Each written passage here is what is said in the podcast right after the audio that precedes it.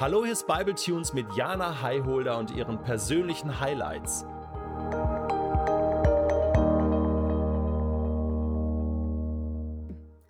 No regrets. Keine Reue. Wie oft habe ich diesen Satz schon gehört? Es ist ein Satz, den unsere Generation zu glauben scheint. Ganz nach dem Motto, ich bereue nichts von dem, was gestern war. Denn ich lebe im Hier und Jetzt und heute. Punkt. Und klar, ich kann auch verstehen, warum so viel Wert auf den Augenblick gelegt wird. Auf das Aufsaugen des Moments, der Gegenwart. Man ist nur einmal jung. Wer will schon im Gestern stecken bleiben? Natürlich soll ich mich nicht an meine Vergangenheit verlieren. Aber ganz ehrlich, ich glaube, dass unsere Vergangenheit es auch durchaus manchmal wert ist, betrachtet zu werden.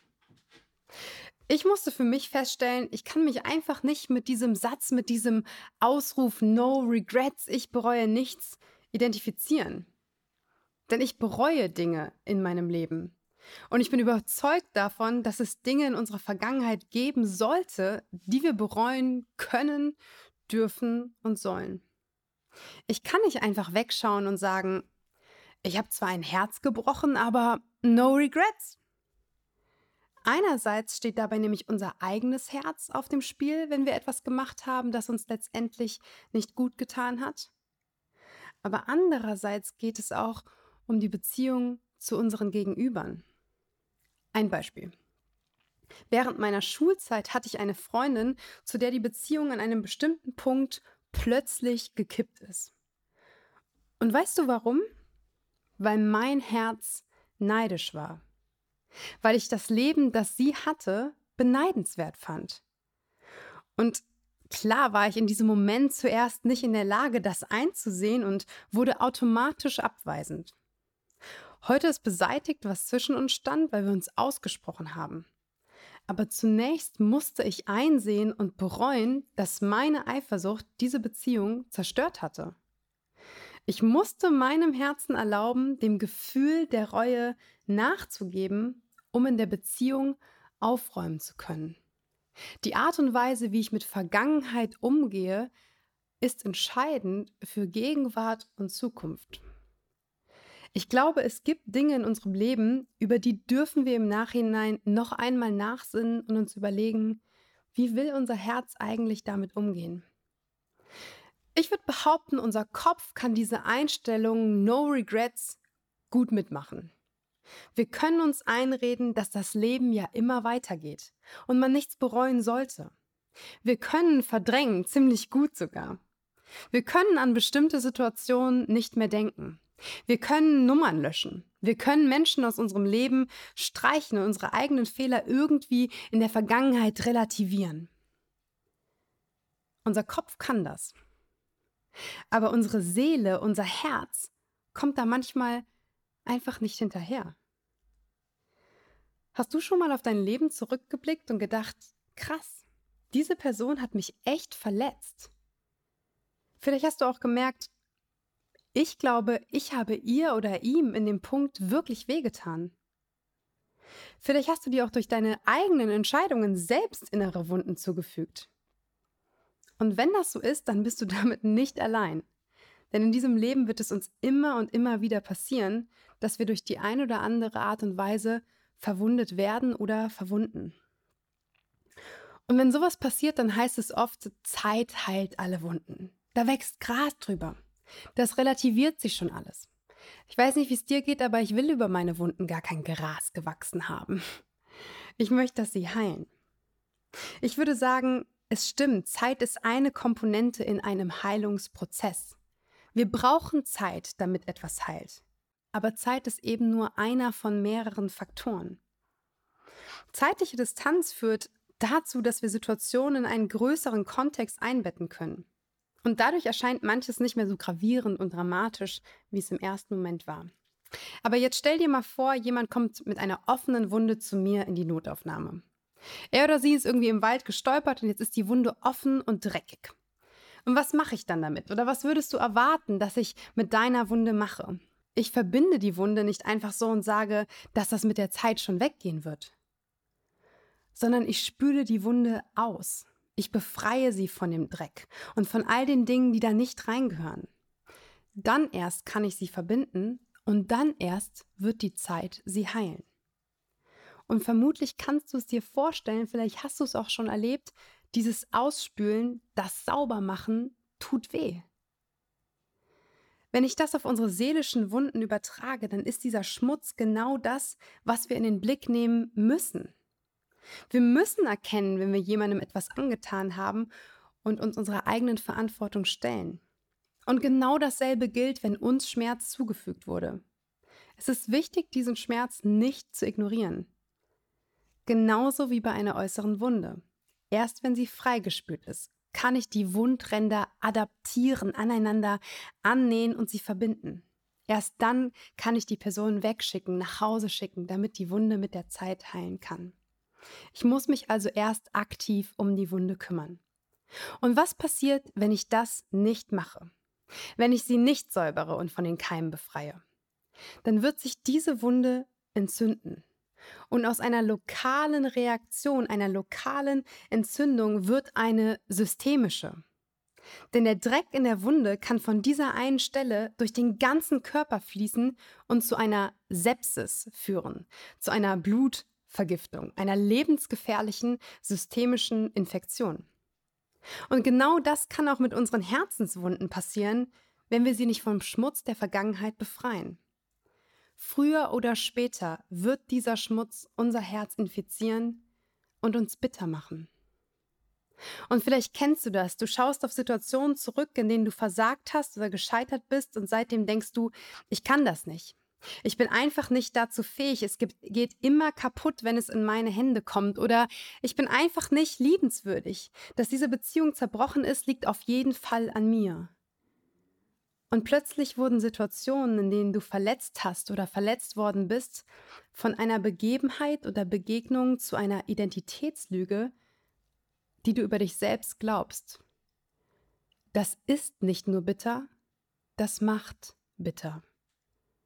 Ich kenne viel zu viele Menschen, die Zeit vergehen, aber sich niemals heilen lassen.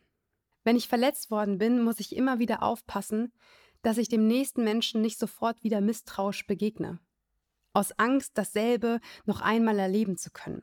Oder noch schlimmer, selbst diejenige zu sein, die eine Wunde zufügt, bevor ich verletzt werden kann.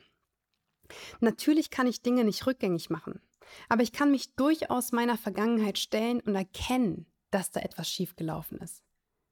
Ich kann Einsicht zeigen, um etwas in Ordnung zu bringen. Und ich kann mir meinen eigenen Wunden bewusst werden, damit ich heil werden kann, auch wenn das ein schmerzhafter Prozess ist. Denn was haben wir davon, wenn wir durch diesen schmerzhaften Prozess hindurchgehen?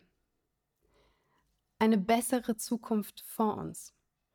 Wir können lernen, Dinge besser zu machen, aus Fehlern zu lernen und sie nicht zu wiederholen. Und das Geniale ist, wir können für unsere Verfehlungen mit Gottes Gnade rechnen. Und diese Gnade hat kein Limit. Sie ist unerschöpflich. Und wenn ich ehrlich bereue und um Vergebung bitte, darf ich wissen, dass Gottes Gnade schon bereitsteht. Ich persönlich will mir immer wieder darüber bewusst werden und bewusst sein, dass ich diese Gnade brauche, weil es immer wieder Situationen geben wird, in denen ich schuldig werde. An mir an ihm oder an anderen.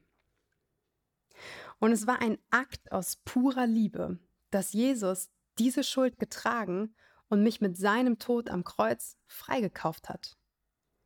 Weil mir vergeben ist, kann ich auch über mir selbst Gnade walten lassen. Und die nächste Herausforderung ist es, diese Gnade, die mir zuteil wurde, unverdient, auch zu meinem Gegenüber weiterfließen zu lassen auch wenn der es nicht verdient hat. Ganz egal, ob wir selbst Mist gebaut haben oder ob wir schuldlos in etwas reingeraten sind und verletzt wurden, eine Wunde auszuspülen erfordert immer Konfrontation. Wir müssen dem Schmerz in die Augen schauen und ihn dann loslassen. Und manchmal braucht es eine Weile, bis wir gewillt sind, in die Zukunft zu schauen und heil werden zu wollen. Aber es lohnt sich immer. In Sprüche 4,23 steht: mehr als alles, was man sonst bewahrt, behüte dein Herz. Denn in ihm entspringt die Quelle des Lebens. Und genau das, dieses Behüten, das tut No Regrets eben nicht. Der Blick wird nicht auf unser Herz gerichtet und auf das, was darin ist, sondern schon auf das Morgen, weil wir uns dem heute nicht stellen wollen. Und das ist zu oberflächlich. Das ist zu leicht. Unsere Handlungen haben Konsequenzen immer, positiv wie negativ. Wenn wir einfach weiterziehen, ohne uns damit auseinanderzusetzen und die Konsequenzen anzuschauen, besteht die Gefahr, dass unsere Herzen blind werden. Wir verlieren das Bewusstsein darüber, wer wir sind und werden blind und taub und stumm für all jene, die im Austausch mit uns leben. Weil wir ja immer schon beim nächsten Schritt sind und behaupten, das ist halt eine Phase, aber sie ist nicht mehr, jetzt kommt die nächste. Und das wäre auch alles kein Problem, wenn wir nicht Menschen mit Herz und mit Seele wären. Wir werden schließlich selten von irgendwelchen Computersystemen verletzt. Es geht immer um dich und mich. Und ich wünsche mir, dass wir, auch wenn wir Dinge nicht rückgängig machen können, zurückgehen können, um Frieden zu schaffen, Wunden auszuspülen und Gnade auszusprechen. Weil ich glaube, dass Gnade ein Teil des Heilungsprozesses ist und dass auch nur so wieder etwas zusammenwachsen und heil werden kann. Wenn das nicht passiert und wir bitter werden, dann werden wir am nächsten Tag wieder genau denselben Fehler machen wie gestern. Wenn wir nicht auf unser Herz achten, so sagt Sprüche 4:23, strömt aus unserem Herzen auch nicht mehr das Leben. Das Leben wird ärmer, definitiv weniger reich an Liebe, an Güte, an Freundlichkeit dem anderen gegenüber. Wir werden bitter, vielleicht griesgrämig und immer misstrauischer unseren Mitmenschen gegenüber. Ich wünsche mir für uns, für dein Herz und für mein Herz, dass es übersprudelt und überfließt vor Liebe und Leben. Und wenn du das gerade hörst und weißt, ich habe da noch was in der Vergangenheit, das ist noch nicht besprochen und noch nicht abgeschlossen, da ist noch kein Frieden, dann ermutige ich dich heute, das nicht wegzudrücken, sondern dich damit zu beschäftigen und auf dein Herz zu achten. Wenn es sein muss, reiß die Wunde nochmal auf, damit du sie freispülen kannst.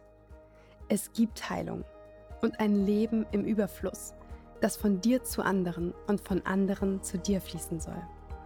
Ich wünsche dir, dass dein Herz dadurch leichter und dein Leben reicher wird.